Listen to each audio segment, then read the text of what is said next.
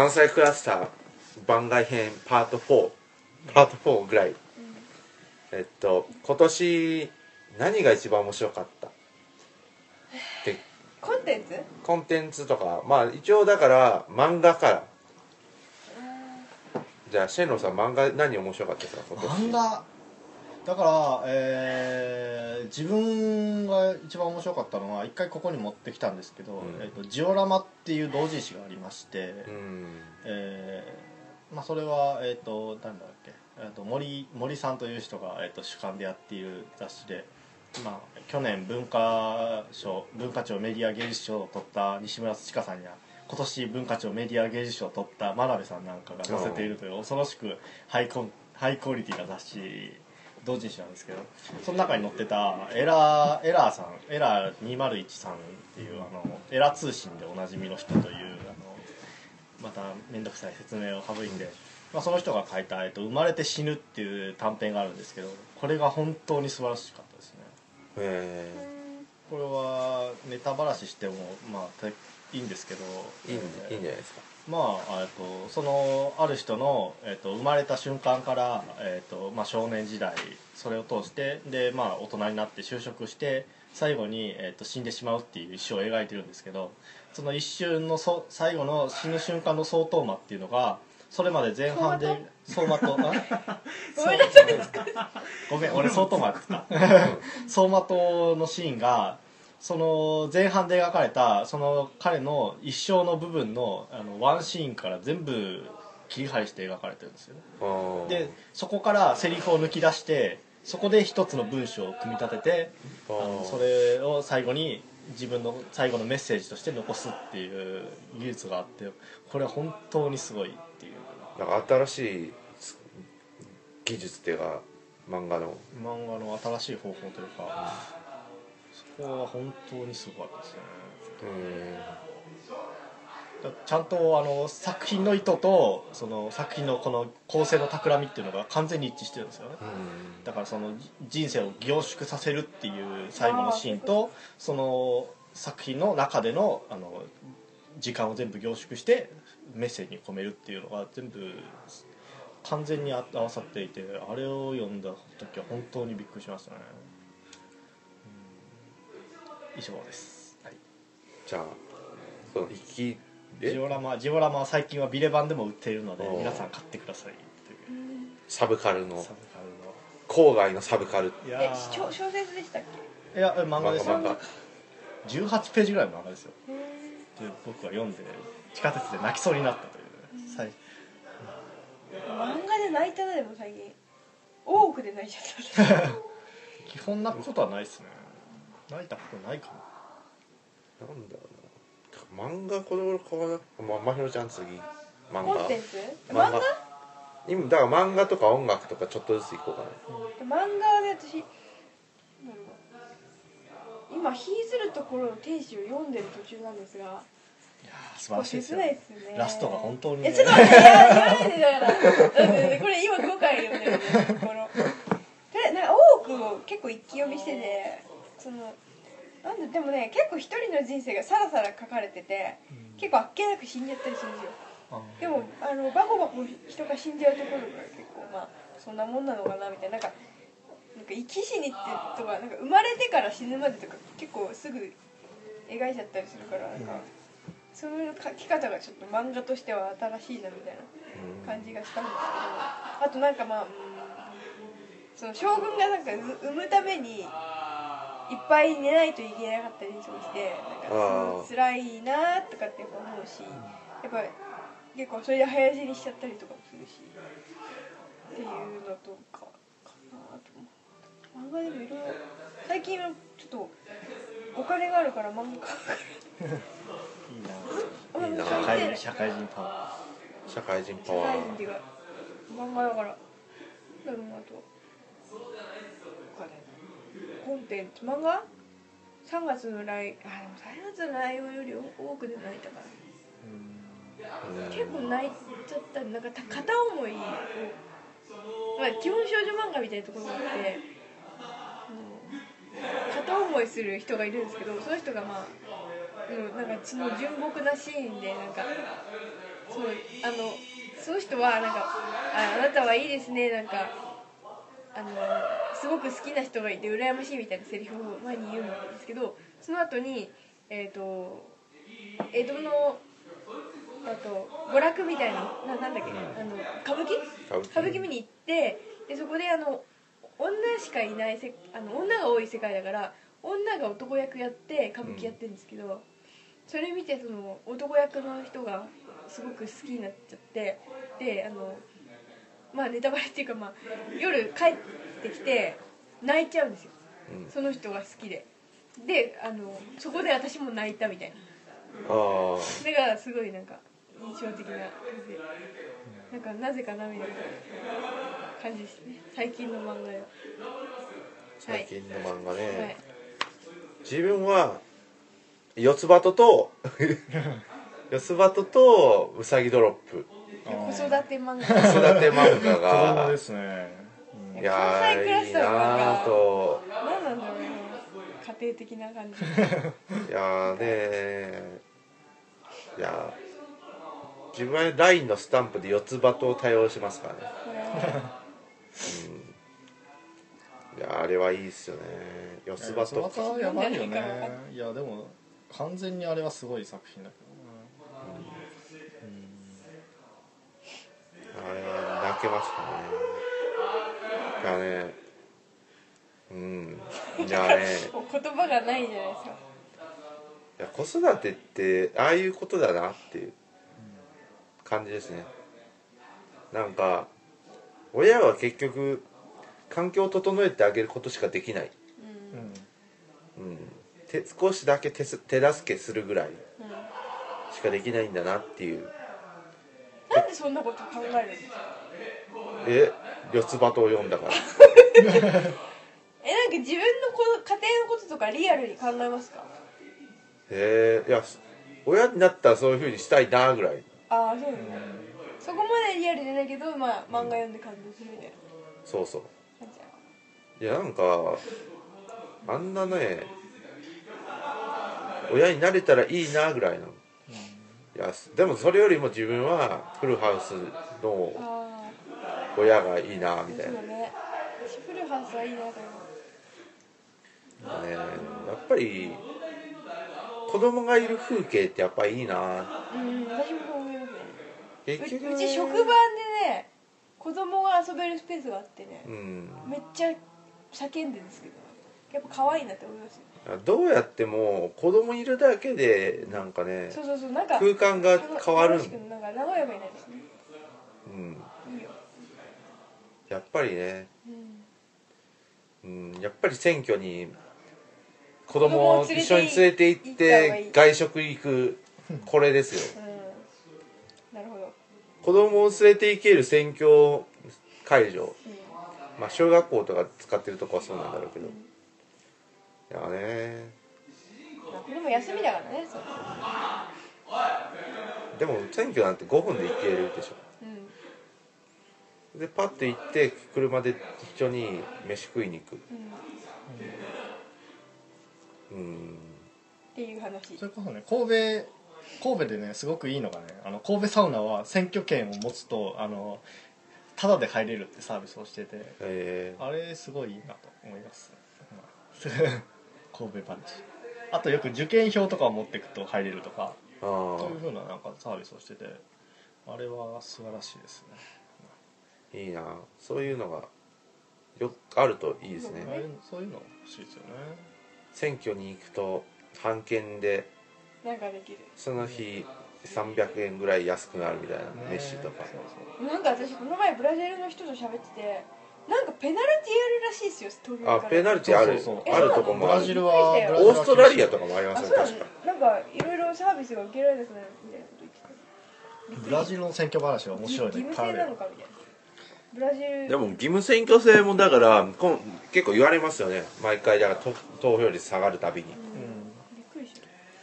ブラジルの選挙大変なんだよ。そうなんだ。あのブラジルはねあの義務選挙制だしうん。まず識字率が恐ろしく低いのであーみんなあの顔写真とかを出してしかも電子投票制にまあいち早くなったんですよ、うん。であの一生懸命、まあ、ブラジル国民と言ったらめちゃくちゃいるわけですね、うん。あの密林に住んでいる奥地の住民とかに、うん。あの投票させに行くために電子投票機を抱えて、えーあの選挙委員が、えー奥地にいて、ね誰か押してくださいって言ってそれを押させるっていうことをこううん。選挙はやんなきゃいけないっていう。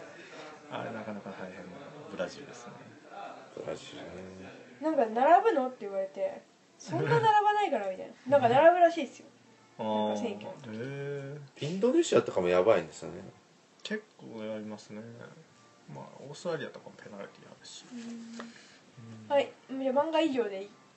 漫画。漫画以上。以上。だね。すんだから自分は火の鳥をここ今年初めて見ましたね。あと。普通に。何編がいいですか？あんまり読んでない何編か。未来編が好あのなんかね人間にだんだん奴らがなっていくとこあたりがいいですね。に未来編？え？え未来編だっけ？未人間になっていくのはどれだ未来。なんかあの変な生物が。ナメクジですかうん。ああ未来編ね。まあ未来編はよくできてる。私なんか手塚治虫の火の鳥で若きウェルテルの悩みっていうのを初めて知ったっていう。ああなんかあベルテル効果ですね。あそうえそそんなことないよ。え？なんか若い頃そこういう青春せ青春小説を私も読んだもんじゃって言って違う違うあウェルウェルテル効果で有名な若きウェルテルのたああそうっす悩みななるほどあ作品の中でそういうふううんに使われてた違う違う違う。ウェルテル効ウェル果。ね告白にも出てくるウェルテルです。ようん。あー。えあれ関係ですか？ウェルテル効果とウェルテル効果とは関係ないけどあのウェルテル最初にウェルテルって紹介あの紹介してうん。別に悩んでるわけじゃないぞっていうのはそういうことあ意外とでもあれはまあてかまあそういうのは大事ですよ。星の王子様とかも引用してますからね火の鳥てか火の鳥はめちゃくちゃ勉強になるっていうかあの全然小学あれの自分は小学校時代に図書館で全部読みましたけど太陽編とかを読んだ時に全然分かんなかったけど今読むとめちゃくちゃ宗教の話だっていうことが分かってこんな話だったのかみたいな、うん。まあ、ちょうどあれですね。ちょうど真宙さんが読んでいるヒーズルところの天使の時代の話ですからね、うん。あれは、はい。そうですね。感動しましたね。ーやばいなそうしぼんじゃうの。うん。いや今なんか流れてる曲に対して反応しますね。トラドラいいな。そうだね。じゃあ今年次はまあなんか音楽の話なんでもいいよ。しようかと思うん私音ですけど。楽の話ラジオしてないから。あじゃあ。じゃあまひろちゃんから。いや私ですか。でもな今年っつって私あの k p o p から k p o p 良かった。とりあえガンダムスタイルか。ガンダムスタイルじゃない。あれガンダムスタイルかカンダムスタイルどっち？知らない。カン？ガンダムじゃない。カンじゃん。あカンか。あんま濁んないんだよね。韓国多分。うん。カンダムじゃないガンダム知らない。えまひろちゃん的には何？東方神起？あ同時にすごい。うん。やっぱ全然クオリティが違う。やっうん。めちゃくちゃいい。めっちゃセクシーもうどんなにあの加工しててもどんなに化粧しててもいい。素敵。うんやっぱりね東方神起はやっぱじ自分もいいと思う。曲がいい。あの渋谷智美は趣味がいいって思う。あ最初に渋谷さんが言っててなんでそんなに好きなんだろうと思ったけどやっぱすごいバラードとかめちゃくちゃ歌うまいんですよ。ーまあねクオリティが違うからね。クオリティが全然違う。東方神起はねなんか他の韓国アイドルともまたやっぱりか別格。別格な能力を。持いやで私は2人になってから知ったんですよ。うん。ですごい最近知ったんですけど。もうなんかであとねとにかく CD が安い。やっあ貧乏にはめっちゃ最適で私新大久保相当行きましたよ。あ今年とか。あー。すごい楽しくって、ね。すごいあのねでもめっちゃ混んでるんですけどやっぱテンション上がるし常に祭りですよ。そこやばいね。やばい本当にやばい。楽しいし。食べ物もうまいし。結構韓国人のイケメンとかいるわけですよ普通に。うん。カフェとか行って。あのねあのコーヒープリンス1号、うん。あ2号店3号店ってところがあって。1号店っていうドラマがあるんですけど結構面白いドラマで。ちょっとまあ BL 要素もありみたいな。素敵なドラマなんですけど。そこにねあのイケメンの人がねウェイウェイターがねあのなんつうのあれ持ってきたホケーキホパンケーキとかワッフル。そうあのアイスクリーム付きのワッフルとか作って持ってきてくれてちょっとホストっぽくないとかって友達と言ってたりストっぽいっていうかああれでしょメイドカフェみたいなもんでしょ。まあ、そうそうそんな感じだけど、まあ、香港の方と一緒に行ったんだけどなんかすごい楽しかった。香港でもめちゃくちゃあの関係ポッパー。そうだから中中華系のとこでは完全にね、そう。あのやばい本当に、うん、もうジャニーズよりも k p o p だから。あそうなのうん。えでもなんで AKB の雑誌とか結構ありましたよ香港。でも AKB ね、うんあんまり人気ない。自分たち自分の知ってるやっぱり。ううん。で留学生に聞くと。うんうん。なんだろう。うん。なんかわかんないけどいややっぱあれはそれこそあれあのアズマンが言うようにあのコンテンツあのをセットでこう批評とセットで組み合わさないといきなりあれを出して、うん。これが日本のトップですよって売り込むのは難しいと思うよ、まあそうだね。まあちゃんと、まあ、K-POP ですよ K-POP はの素晴らしさに、まあ、気づい気づいたところもありますね、うん。その前とかなんかもっとなんかなんつうの？難しいっていうかなんかあれなんかペンギンカフェオーケストラとか聞いてたんですけど。難しいな、うん、そういうのがニューエイジとかすごい好きで でもなんか k p o p の素晴らしさに今年は気づかされてやっぱすごいポップミュージックってすごいみたいな。まあ、素晴らしいみたいな。ポップミュージック素晴らしいと思った。少女時代とかすごいからじゃあね少女時代とかやばねい。なんでペンギンカフェ聞いてたのかなほんまペンギンカフェ去年聞いてたうんよく。あれすごい好き。いやいいよペンギンカフェは、まあそれは、そう。だじじゃあ次自分ですね。あはい。まあ、このあシェンロさんはやっぱ音楽が最後で、じゃあ自分はもうねとりあえず井口優香の プラチナディスコ。来ましたね。いやさっきも踊ってきたけど知らない。ねいやプラチナディスコ知らない。てかさっき流れてたからね。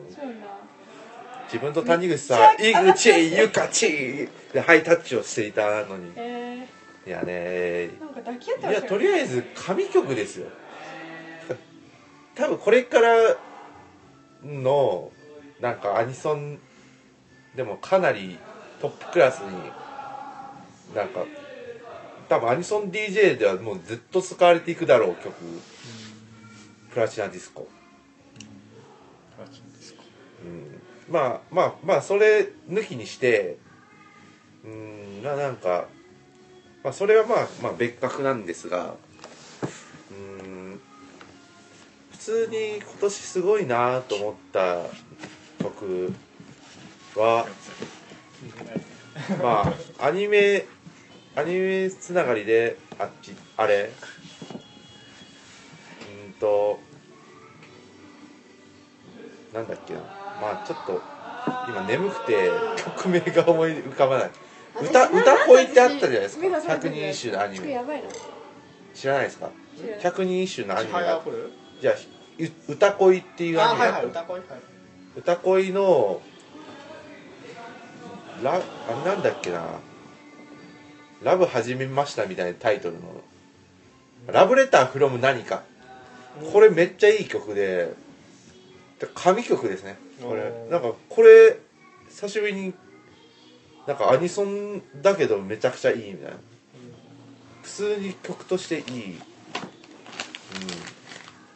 ん。あとねそのあ歌恋なぜかソールドアウトがエンディングなんですよ。はいはいい。やでもよく考えたらそうあれって結局韻を踏んでいてすごく日本的なんですソールドアウトも。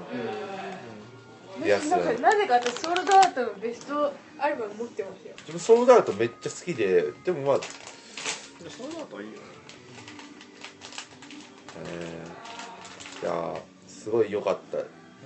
まあなんかそれも含めて全部を含めて歌恋ってなんかそのなんか一つのパッケージとして音楽とか含めてすごく良くてまあ、それでそれが良かったです。みたいな。あと普通の曲普通の曲はねなんかあんまり聞いてないな。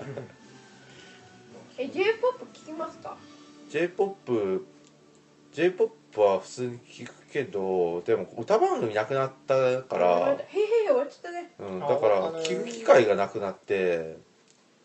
まあねポルノグラフィティぐらいですよ聞いて聞くの、え K-POP は？K p o p はだからまあ教養程度に。てかなんか YouTube でちょちょっと見るぐらい。え他に聞かないですか？あんまりなんか洋楽とかあのサントラとか。洋楽とかは聞くけどうんなんかねそうだあんまりこの頃もうポッドキャストしか聞いてない。ポッドキャストによって音楽聴く時間がなくなっていく。それはでもめちゃくちゃある。あるよ。うんだからねこの頃音楽聴いてないな確かに。なるほど。エヴァ Q のサントラ借りました。ああエヴァ系ああ桜流しはすごく良かった。魚橋よかったいやあこれなんですかね。でもなんだかんだ言って iTunes で一番売れたの今年宇多田ヒカルだからね。なんかすごい話だよ。宇多田ヒカルあ。休んでる人間に負けるんだ。えでも戦闘曲とかも普通にいいですよ。あうん。だからあのバベルの光っていうのナディアの曲なんですよそうなんだ。よなって全然いう感じかなそういう感じですね。全然。そうだな。じゃあシェンロンさん。チェンロンです、まあまひろちゃんに嫌われたところで。嫌い すいません、ええ。空いてるから。そっち行くべきだよとそれは置いといて。え ーなんだろうな。でも今年はねとりあえずでも決して深く掘ってたわけではないけども本当に今年はすごくいいいい作品がいっぱい出たなっていう気があって。まあまずまあ豆腐くんのもはやあれも2年前なのにようやく今年出た「彗星」であるとかうん。あとはシュガーズキャンペーンの「ネトカノ」とか。うん「ネトカノ」っていう曲がねもう完璧すぎる曲があったりとかあとあとだからおとつい出たあのオノマトペ大臣とテムズビートっていう豆腐ビーツの後輩の人と一緒にやっている後輩同級生の？まあいい同級生だけどが大学に残る方のテムズビートと やってるユニットでプロポーズっていうユニットでこの間出たんですけどそれはね本当に素晴らしいですね。さっきあのあの1曲目を聴いた瞬間にこれは名盤だって分かるというあのお本当にすごい出来のものが今年出てなんか、まあ、この3組は全員関西の人たちでやってるんでなんかすごいすごい今は幸せな時代なんじゃないかなと思ったりするんですがまあなかなかそれだけではそうはいかずという感じでまあでもただ期待感はすごくありますね。来年もどんどん面白くなっていくんじゃないかなと。期待しています。あとなんだろう。J p o p 聞いてない？な J-POP j p o p 東京女子はいい相変わらずいいし、まあ、アイドルアイドルとかどうですかね。あ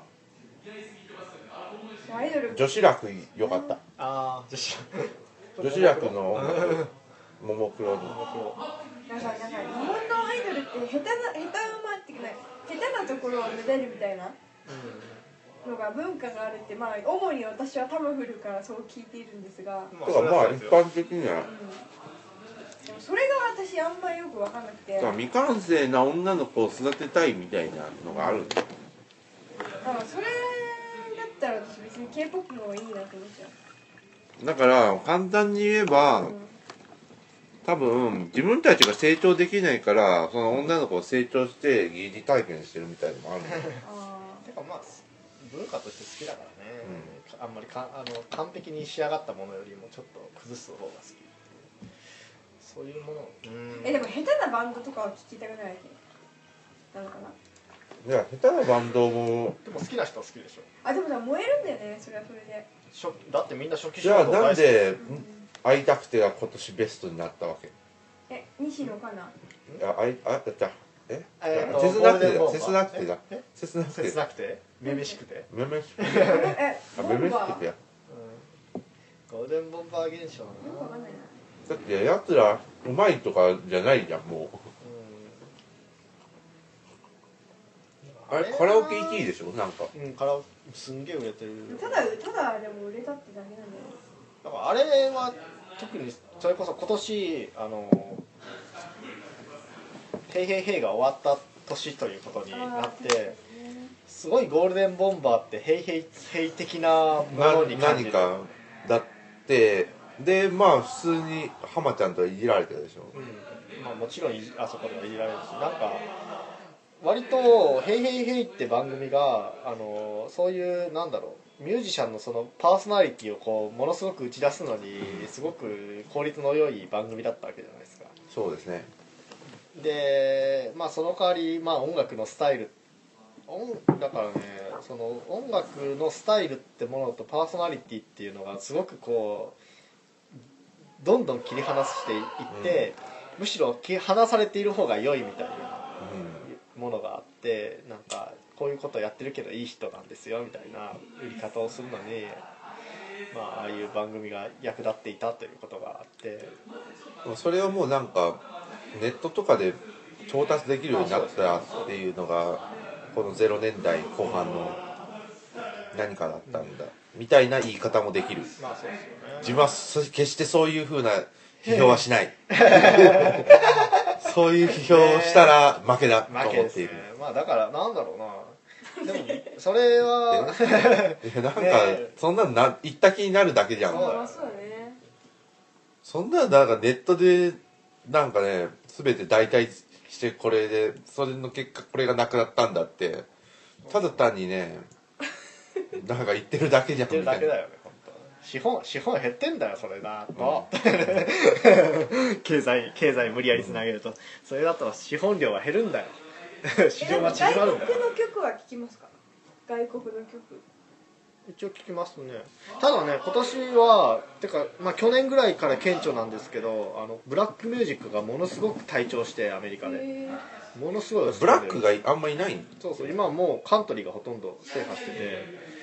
なんだろうな基本的にアメリカで今年すごい売れた曲としては「Call Me Maybe」という曲があってあのローラが口パクをしている PV で YouTube でも人気がある。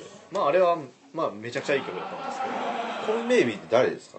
あれねえっ、となんだったっけジェシー・アラなんとかみたいな。ななんか自分も曲だけ知ってますね。ねあれだからあの現象結構すごい今っぽい話でだからしかもみんな誰が歌っあの口パクの PV がものすごく出回っていて、どれが本家なのかよく分かんないっていう状態でそれこそ日本だと一番ローラがうそれを歌ってるのが、あの売れてるあの流れてるっていうレベルなんで。いやでも今年はローラやばいっすね。ロ今年ローラですね。今年ローラはすごい。今年今年の存在としてローラはモデルって言ったらローラ。モデルってなんかだから今年の人でしょ、今年の人はローラ。うん、いやてかやつはめっちゃいいですよね。なんか。あでも去年からちょっといたか、うん。でもまあ今年だよな大々的に言ったのも。うん。そうですね。ローラがねあそこまでこう受け入れられたのは、あとなんか自分単純にはなんかパパーティーソングが大好きなんですよ基本的に、はいはいはい。で「レイズ・や・グラス」っていう歌があるんですよ。ピンクの。うんうんうんもうあれあれがめっちゃ好きでまず映画がなんか「ニューイヤーズ・イブ」っていう去年の年末にあった映画であれめっちゃ楽しい。超なんかもうああいうお祭り映画だけやってほしいみたいな自分の人なんですよ。いやお祭り映画いいよね。だからセックスアンドザシティみたいな。超なんかもう適当に盛り上げてみたいなあれだけじゃ嫌だなやっぱり。ニューイヤーズイブってイギリス映画だっけ？いやアメリカです。アメリカ？アメリカのだからあのニューヨークのタイムズスクエアの、なんかオムニバスみたいなうんオムニバスのなんかいくつかのストーリーがあって一応なんか最後つながるみたいな。いや結構いいんですよね。いやそういう映画本当いいよ。なんかいろいろな人々のニューイヤーがあるっていう、ああそうそうそう。いやバだからレンタインもありましたよね。なんかニューヨークのバレンタインそういう感じの。そういうの。あったしかもなんかみんやっぱねニューイヤーのね熱気具合がやっぱアメリカ違う。ああうん俺あれ好きだったのはラブアクチュアリーとか。あまあ基本的にイギリスのあのヒュー・グラントが出てる映画が全部好きっていう。えでもさクリスマス率もやばいよアメリカ映画の。ああいやそれはすごい。私最あでも私今年見た映画の中で一番良かったのはまだまだ。あまあいやじゃあ次はえ次。はじゃあ映画の話映画の話。ではまひろちゃん。いえいいよいいよ。やいいいよ。や別にいいです。じゃあ自分はレイズ・イヤーグラスはもうなんかね聞くだけでねハッピーになれるうん。曲。やっぱ聞くだけでハッピーになれる曲いい。いやそれはいいよ。うん。いやそれでいいよ でもハッピーってもいろいろあってうん。私のやつは心にしみるのも幸せだったりするのでうん。悲しくても。うだからそういう曲もじゃあ。別に上がる曲だけじゃ嫌だなみたいもう自分常に上がる曲だけ聴いてないけど基本的に。ん 奥村なさん。あアニソンはないです、うん。アニソンはまあかん何でもいい。うん。でもねアニソンはねじゃあさっきのオレンジとか神曲ですよ。うんあオレンジまだ酸っぱくてうん自分みたいだけどうん。ドラドラですね。うん本当にねあれや自分みたいだから早く食べたけど酸っぱい。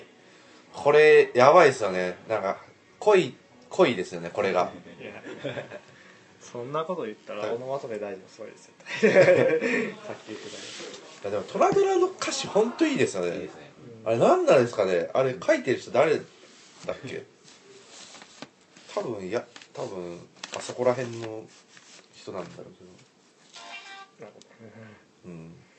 いやオノマトペ大臣もねやっぱすごい。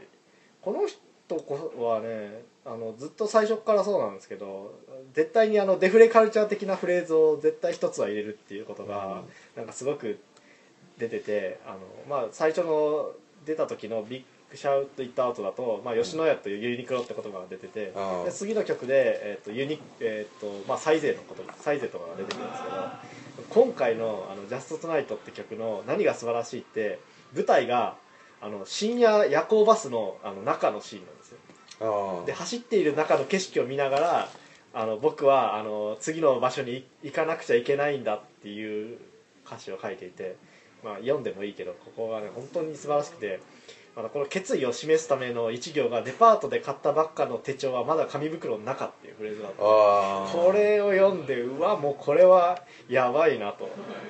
この人本当天才じゃないかと思ったんだけど。